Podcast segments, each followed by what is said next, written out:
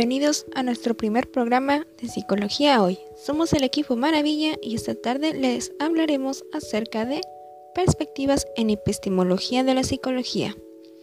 Yo soy Luz María Vidal y seré su host en esta tarde. Mis compañeras Paulette Hernández, Jimena Roldán, Itzel Eslava y Patricia Ortiz explicarán el tema a continuación. ¿Por qué no empezamos contigo, Jimena?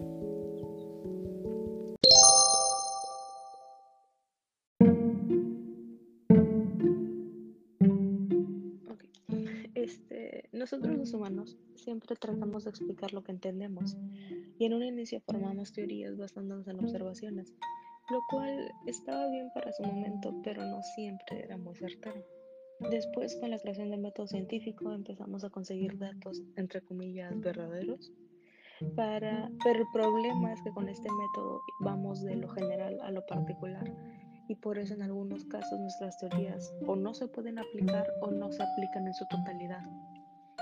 Estas problemáticas entre lo teórico y lo empírico es lo que discute la epistemología, encontrar el conocimiento verdadero.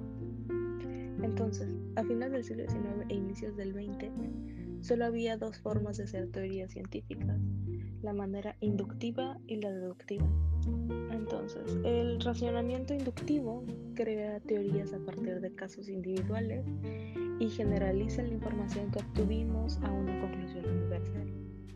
Un ejemplo de esto sería, mm, por ejemplo, ahorita con el COVID-19, que al principio no sabíamos de qué se trataba, pero poco a poco empezamos a compararlo con otros virus parecidos y sacamos hipótesis de cómo funciona y cómo nos afecta. Sin embargo, científicos como Popper creen que este método inductivo es erróneo, pues no se conoce en su totalidad el universo bajo el que estamos investigando, bajo el cual estamos sacando conclusiones.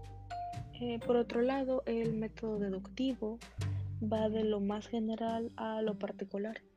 Un ejemplo sería razonar que si un perro te mordió cuando eras niño, todos los perros te van a morder y por ello tenerle miedo a todos los perros, aunque te digan que están entrenados y aunque te digan que no te va a pasar nada, tú sigues asustado. Según las reglas que había entonces para decidir si algo era o no ciencia, el método deductivo cumple con todos los requisitos ya que seguía casi paso a paso el método científico.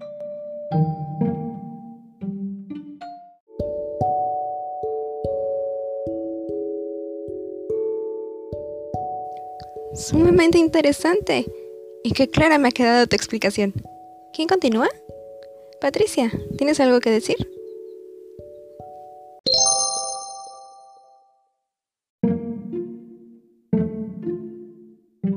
Sí, eh, me gustaría hablar sobre el problema de la demarcación, que fue un tema introducido en epistemología por Karl R. Popper. Y con demarcación nos referimos a la determinación y señalización de los límites de algo. Entonces, la discriminación entre ciencia y no ciencia solo puede, darse a partir de una razonable justificación de los criterios ideales de demarcación entre una y otra. Karl R. Popper decía que los conocimientos científicos pueden identificarse por su falsabilidad, es decir, que por sostener proposiciones que pueden resultar luego erróneas al ser puestas a prueba en estudios empíricos. El criterio exige que las teorías científicas incluyan siempre una exposición al error, porque pues de otra manera no pueden considerarse una ciencia. En ese caso se trataría más de como de una ideología que de una explicación científica. Y cuando uno establece una teoría científica debe haber formas de comprobar o descartar de plano esa teoría.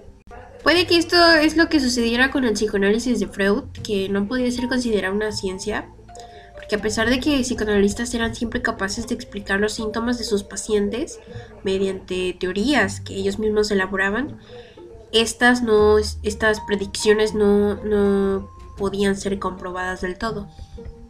Las teorías científicas deben formularse expuestas a ser reemplazadas por nuevas teorías que pudieran explicar hechos que las otras no pueden explicar. Por eso se considera el conocimiento científico falible y abierto, siempre cambiante.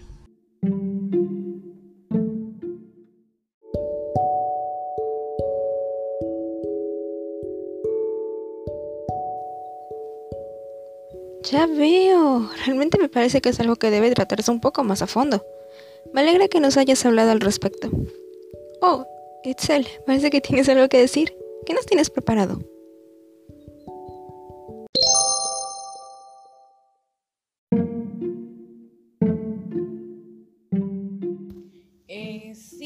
De hecho voy a hablarles un poquito de la psicología cognitiva, pero claro, no olviden que estamos viendo perspectiva epistemológica, así que, bueno, hasta el momento se conoce a la psicología cognitiva como la vertiente de la psicología que se dedica al estudio de los procesos mentales como la percepción, la planificación o la extracción de inferencias. Ahora bien, visto desde una perspectiva epistemológica, la investigación en psicología cognitiva es hipotético-deductiva. ¿Qué quiero decir con esto? Que bueno, pues busca tomar afirmaciones en calidad de hipótesis y también comprobar tales hipótesis deduciendo de ellas conclusiones que confrontemos con hechos. Eso sí, hay que aclarar algo. Sus procesos no consisten en verificar hipótesis, sino en la identificación y refinamiento de explicaciones posibles, capaces de modelar los procesos cognitivos. En fin, la investigación cognitiva se centra en el rechazo o aceptación de la hipótesis nula, en estudios experimentales. Si es rechazada, se considera que la suposición sigue vigente, pero si es lo contrario, la hipótesis inicial se considerará errónea y deben enseñarse otras explicaciones. Por lo tanto, si la hipótesis inicial nunca logra ser verificada, lo único que se puede hacer es demostrar que la suposición contraria a la suya, pues es falsa, simplemente.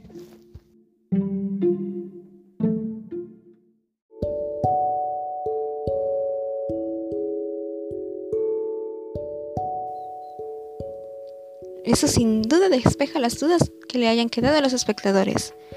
Pero, ¿por qué no nos tomamos un descanso? Y al volver podemos continuar con este programa. No se vayan, en un momento regresamos con más de psicología hoy.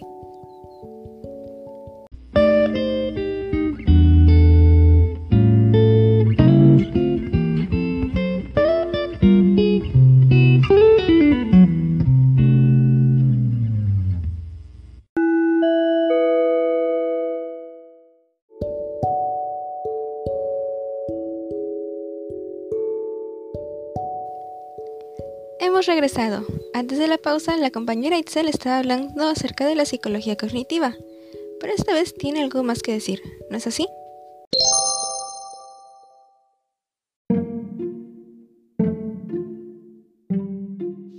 Eh, así es, Luz, muchas gracias.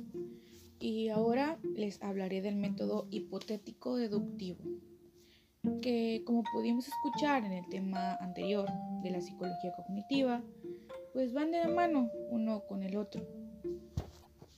Bueno, el método hipotético deductivo es un procedimiento general de investigación que le da mucha importancia a la teoría como método deductivo, pero a la vez exige la participación de estudios empíricos. Hay que aclarar algo muy importante. Esta comparación no tiene el mismo sentido que la comprobación de la hipótesis en el método inductivo. Es, son dos cosas diferentes. Y bueno, como todo método, este también tiene pasos esenciales a seguir para llevarse a cabo. Uno de ellos es la observación del fenómeno que se quiere estudiar.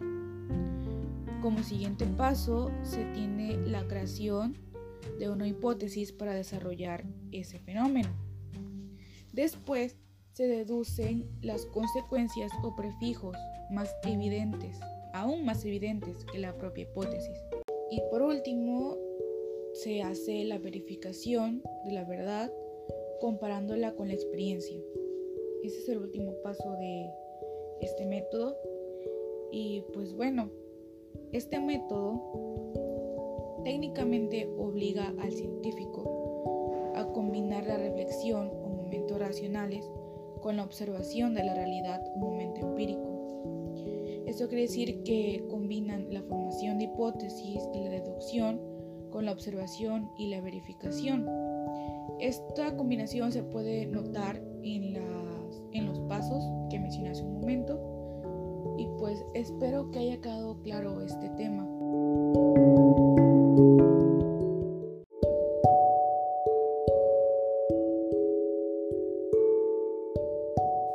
Wow, siento que realmente estoy aprendiendo bastante en esta tarde. Sin duda han venido bien preparadas y el tema es sumamente interesante. ¿Qué más tienen?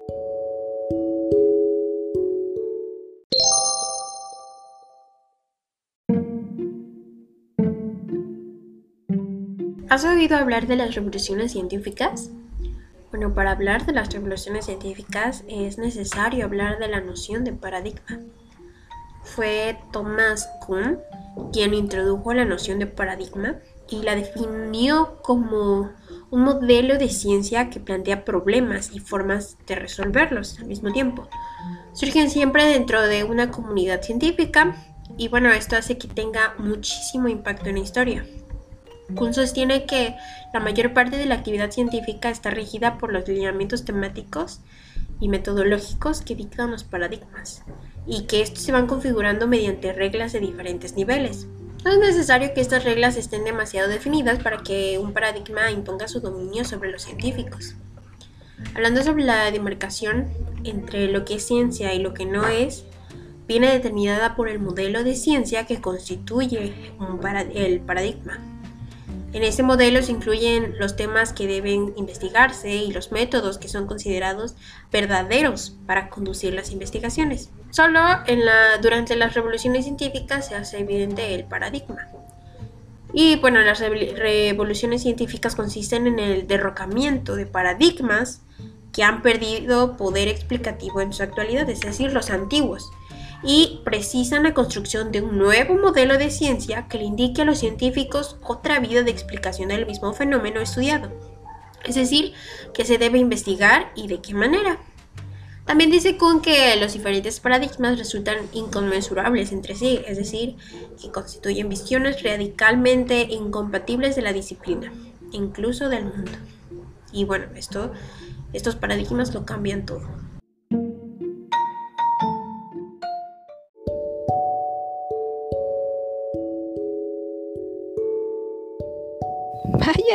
Creí que no podría haber algo más interesante, pero me dejaron aún más sorprendida.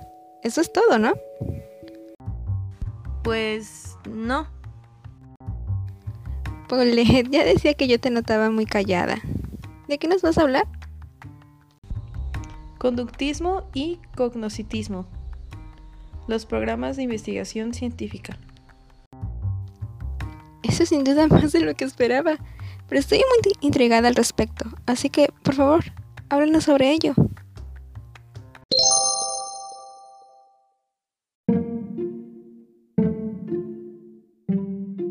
La visión de la ciencia psicológica mostró en ese momento un cambio total. Se modificaron los métodos de investigación e incluso se concibió de otro modo el objeto mismo de estudio de la psicología. Se abandonó la investigación del comportamiento a favor del estudio de la mente y otros sostienen que la psicología cognitiva no es en realidad una ruptura de tipo Kuhniana con la psicología conductista. La historia de la psicología no parece coincidir plenamente con la descripción que hace Kuhn del desarrollo de las ciencias naturales, por ejemplo, de la física y de la química.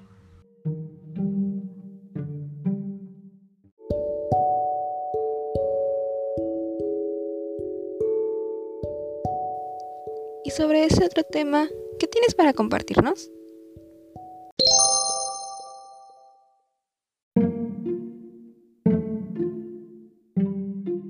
Sí, es que el desarrollo epistemológico que tuvo Imre Lakatos, tan similar al de Kunt, se puso de fuertes influencias popperianas y se basó en la noción de la investigación de las investigaciones científicas.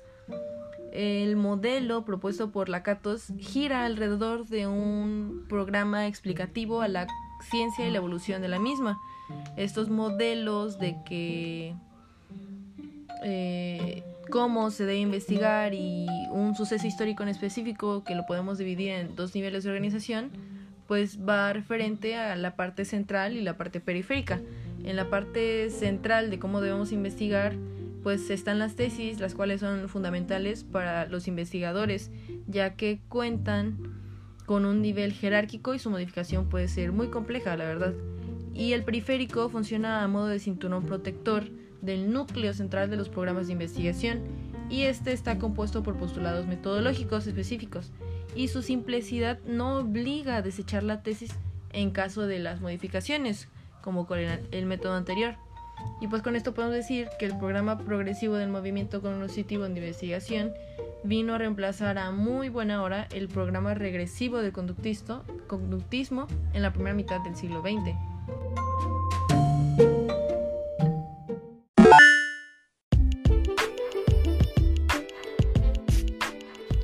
En conclusión, el razonamiento inductivo es aquel que toma un caso y a partir de él comienza a ser una teoría que pueda encajar en todos los casos que tengan algo en común.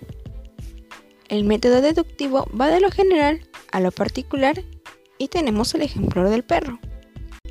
La demacración es lo que marca el límite de algo, por lo que su problema es que al final todo el conocimiento científico cae en el error de que nunca es del todo comprobable debido a la exigencia de incluir un margen de error. La psicología epistemológica ve la psicología deductiva como un movimiento que crea hipótesis y busca afirmarlas o rechazarlas en base a experimentación. El método hipotético deductivo es un procedimiento de investigación que le da gran importancia a la teoría y que exige participación de los estudios empíricos. En las revoluciones científicas se buscó reformar el modelo de ciencia de manera que los científicos buscaran más de un método para explicar los fenómenos.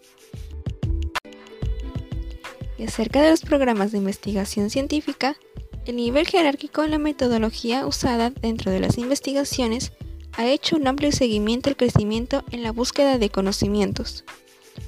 Los programas utilizados y sus respectivas evoluciones reintegran la información de cualquier índole desde un punto mínimo e insignificante hasta el mayor de los conocimientos.